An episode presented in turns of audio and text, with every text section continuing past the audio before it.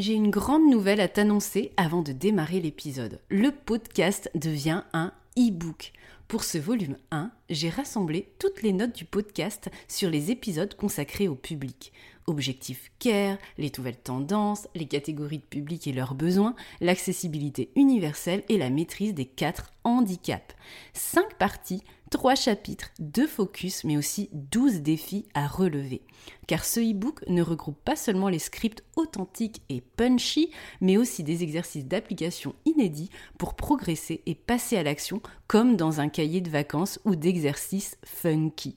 En plus, tu peux l'emporter partout car son graphisme est compatible smartphone. 110 pages de coaching ciblé public avec moi pour 29 euros TTC. Ma nouvelle Tiny Offer accessible à tous. Le lien est dans la description de l'épisode ou rendez-vous sur www.funinmuseum.com, page e-book.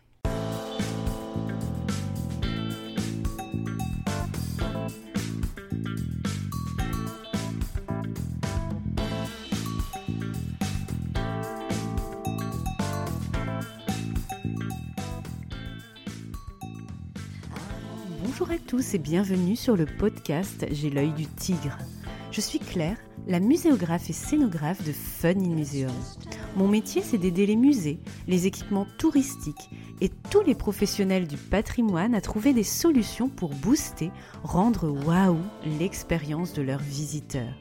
Chaque semaine, je vous donne les stratégies, les astuces et surtout de la bonne humeur pour réinventer avec moi le monde des musées, les rendre plus fun et vraiment accessibles à tous. Alors mettez-vous à votre aise, installez-vous confortablement et c'est parti pour l'épisode du jour.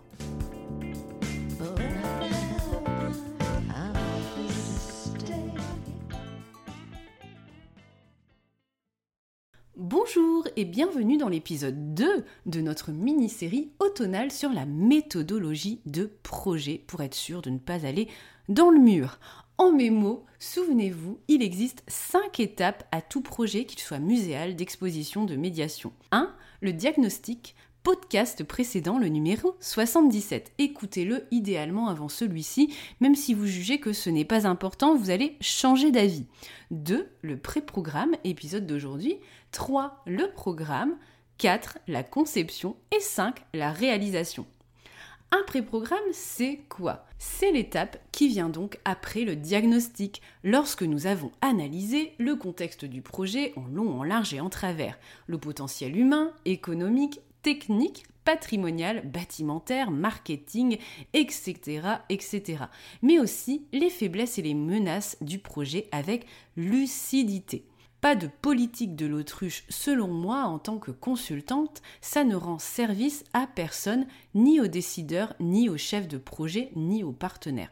Selon moi, c'est le rôle d'un bon consultant d'être transparent et sincère dans son diagnostic pour vous aider réellement à avancer sans œillère. Je sais que certains autres consultants n'ont pas mon attitude sans langue de bois, on pose les choses sans se mentir dès le départ, alors c'est sûr sur le moment, ça arrange tout le monde de ne pas parler des problèmes et de les laisser bien au chaud sous le tapis. On ne fâche et froisse personne. Euh, certaines maîtrises d'ouvrage préfèrent des consultants comme ça, mais on met en route symboliquement la bombe qui nous explosera à la figure lors des futures étapes du projet. Je sais que cette franchise est vue comme une qualité par mes clients et on vient me chercher ça. Et moi, je choisis aussi les maîtrises d'ouvrage avec qui je travaille avec ce critère d'honnêteté et de lucidité. D'ailleurs, pour rappel, il n'y a pas que les maîtrises d'ouvrage hein, qui choisissent leurs consultants, mais les consultants choisissent aussi leurs clients qui collent avec leurs valeurs. Et ici, la lucidité, la sincérité et la transparence pour Funny Museum. Donc, avec ce diagnostic, souvenez-vous, épisode 77, on fait des interviews et toute une panoplie d'analyses pour être au fait des problématiques du projet, des questions, des avis des uns et des autres, des rêves et des envies aussi. Et c'est seulement lorsque nous avons un regard critique sur la situation que nous pouvons commencer le pré-programme d'un projet.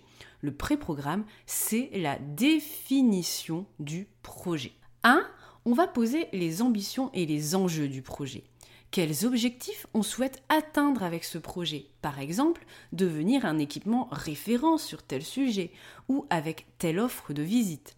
S'adresser à un nouveau public, combler un trou dans le paysage touristique d'un territoire, etc. Ces ambitions, elles vont ressortir lors des entretiens en phase diagnostique. Donc c'est important de faire un diagnostic et avec des entretiens. Sinon, pour le pré-programme, c'est ballot, on n'a pas les infos. Ça peut ressortir aussi lors de l'atelier de créativité que nous avons fait ensemble avec des petits Lego et des méthodes agiles si vous avez travaillé avec moi. Lors du pré-programme, on fait la synthèse et on pose sur le papier un consensus avec les objectifs communs et acceptés par tous. Et là, vous voyez vraiment le volet manager et humain facilitateur d'un consultant. C'est essentiel de les lister donc du coup, ces objectifs, car sans objectif, il est impossible de tracer une route si on ne connaît pas là où les destinations. Ça vous paraît logique, n'est-ce pas?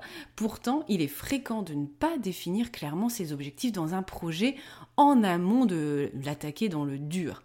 De mon côté, j'œuvre et je facilite cette concertation et c'est d'ailleurs l'une des parties de mon travail que je préfère, de poser la stratégie, de poser les objectifs. Deux, avec un pré-programme, on pose donc son positionnement. On va créer quoi au juste? Quel est notre concept?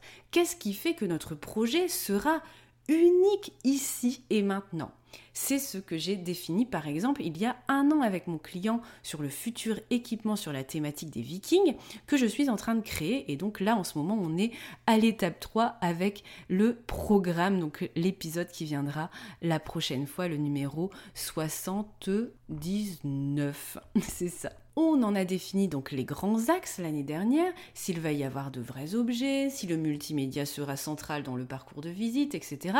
Je ne peux rien vous en dire plus puisque c'est confidentiel encore. Donc on rédige ce que l'on nomme une note d'intention pour expliquer le concept de l'exposition ou de l'outil de médiation si c'est cela que vous créez en fonction de la nature de votre projet. Troisièmement, Outre les grands axes stratégiques, par exemple ce sera une exposition ludique, il faut définir les cibles de votre exposition. Et là, c'est le travail sur les personas, les enquêtes auprès des futurs usagers de l'étape diagnostique qui va alimenter une fois de plus votre positionnement à ce sujet. Il faut clairement définir ses cibles, notamment sa politique d'accessibilité à ce moment-là. À minima, se poser la question pour qui créons-nous ce service, ce produit, cette offre de visite pour répondre à quel besoin, à quel profil de visiteur c'est à partir de la définition de ces cibles que nous allons développer les solutions dans l'étape suivante, le programme. Et là, on commence déjà à déployer un panel de solutions dans le pré-programme puisqu'on cadre. Quatrième point, le pré-scénario. C'est à ce moment-là du pré-programme qu'on organise les premiers comités scientifiques pour définir l'histoire qu'on va raconter avec deux choses, le fil conducteur de l'exposition, puis les grandes étapes de cette histoire. Pour reprendre mon projet Viking, deux CS, donc comités scientifiques, ont été organisés à cette étape, hein, pré-programme, pour définir ce qui va structurer tout le parcours et emmener le visiteur dans une histoire globale. Alors je ne peux pas vous révéler une fois de plus ce concept malheureusement, puis on a listé donc les grandes parties du parcours de visite. On commence par parler dans une première partie de ça, puis ensuite de ça, etc. etc. En tout, on a X séquences, etc. On définit donc les notions scientifiques par séquence, la question centrale à laquelle répondre pour le visiteur dans cette séquence, dans chaque séquence, quelle sera l'expérience de visite dans chaque séquence, quelle sera la sur face prévisionnelle de chaque séquence pour juger de l'importance des séquences les unes par rapport aux autres, les outils de médiation prévisionnelle phares de chaque séquence, etc. De mon côté, je crée des fiches par séquence comme une carte d'identité, puis j'y ajoute un mood board, donc une planche tendance avec des images, des mots-clés, etc., une synthèse illustrée et une note d'intention qui explique en amont de ces fiches le fil conducteur et les caractéristiques principales de l'exposition, avec les grands principes muséographiques qu'on retrouve du début à la fin. Ça peut être une introduction similaire pour chaque séquence via un média similaire, des stations personnages, une chronologie systématique à chaque séquence, euh, trois défis manibles dans chaque séquence, je ne sais pas. À vous de poser les bases de votre exposition avec une histoire à raconter et les grands principes qui vous permettent de la raconter. Ne vous arrêtez pas ici, s'il vous plaît, à une liste de thèmes sur votre sujet d'exposition. Ce n'est pas suffisant, y compris en pré-programme au tout début de la réflexion. Il faut définir la mise en histoire, la manière dont vous allez raconter cette histoire et les étapes de cette histoire avec un point de départ, des péripéties, des surprises pour le visiteur et un dénouement. C'est là que vous choisissez aussi si votre parcours va être chronologique, thématique, chronothématique, si le visiteur pourra découvrir les séquences dans l'ordre qu'il souhaite ou selon un cheminement imposé pour qu'il comprenne votre histoire dans le bon ordre. Outre les fiches séquences illustrées et cette note d'intention avec les grandes caractéristiques, je vous invite à réaliser aussi un schéma du parcours de votre exposition. C'est toujours plus simple pour faire comprendre le futur parcours de visite avec des blocs, des titres une logique avec des flèches, etc. pour qu'on comprenne en fait comment tout ça va s'orchestrer. Bref, le pré-programme est le moment où on pose un cadre clair et détaillé qu'on va faire valider par les scientifiques et par les personnes ressources du projet. Ne zappez pas cette étape de positionnement et de cadrage. Si vous n'avez pas défini ce cadre, vous ne pouvez pas faire appel à un scénographe qui, lui, son rôle est de mettre en forme sur plan, en dessin hein, cette fois-ci, votre projet.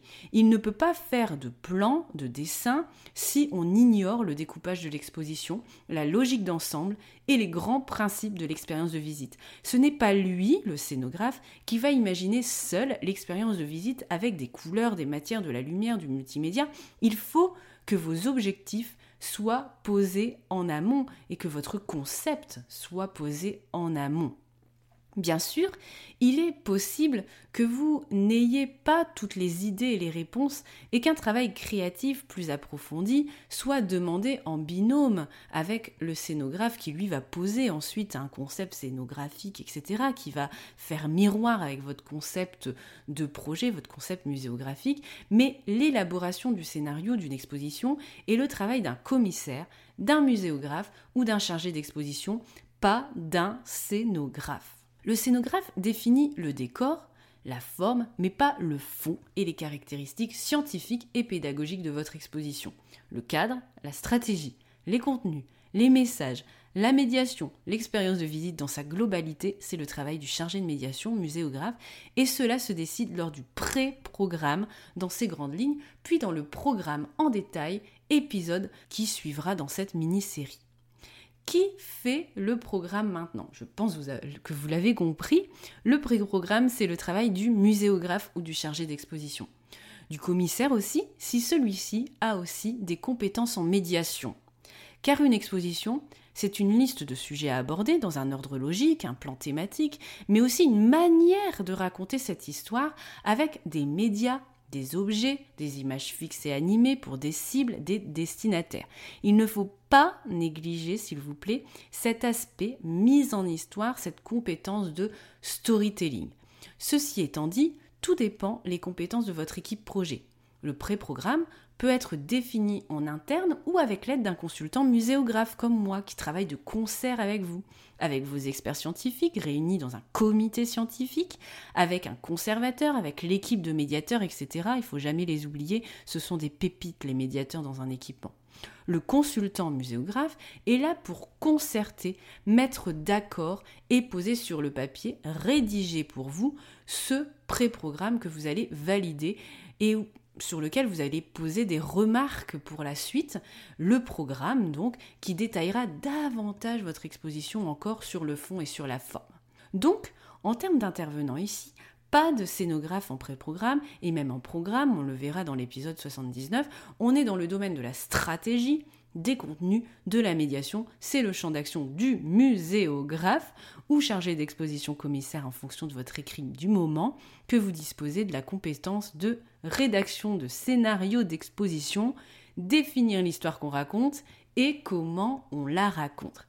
Et s'il vous plaît, pas seulement on parle de ça, on met un texte, ces objets-là et basta. Une exposition, c'est bien plus que ça. Si vous écoutez le podcast J'ai l'œil du tigre depuis 2020 déjà, il faut dépasser ce minimum syndical.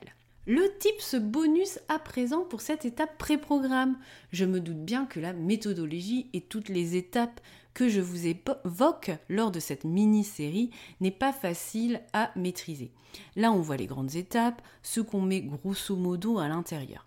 Sachez que dans ma formation Expo Mode d'emploi, vous disposez en bonus de la chaîne opérationnelle complète d'une exposition sous forme de puzzle ludique à découper et assembler avec les, étapes, les sous-étapes, les questions, les exemples de livrables, de schémas, etc., que vous pouvez réutiliser à chaque projet euh, d'exposition pour vous y guider. Donc c'est un outil que j'avais élaboré pour mes étudiants à l'université et que je propose désormais à ceux qui suivent ma formation en ligne Expo Mode d'emploi. Pour acquérir Expo Mode d'emploi, je ne sais pas si vous le savez, mais vous avez trois options.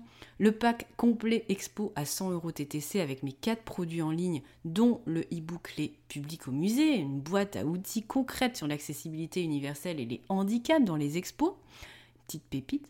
En combo, vous avez aussi avec le e-book à 56 euros, Expo Mode d'emploi et e-book ou en solo seulement Expo mode d'emploi à 47 euros. Donc les liens sont dans la description de l'épisode. Donc trois moyens de compléter cet épisode méthodologie avec cette chaîne opérationnelle des expositions. Et puis sinon, appelez-moi pour rédiger votre pré-programme d'expo avec vous main dans la main et faciliter tout le schmilblick.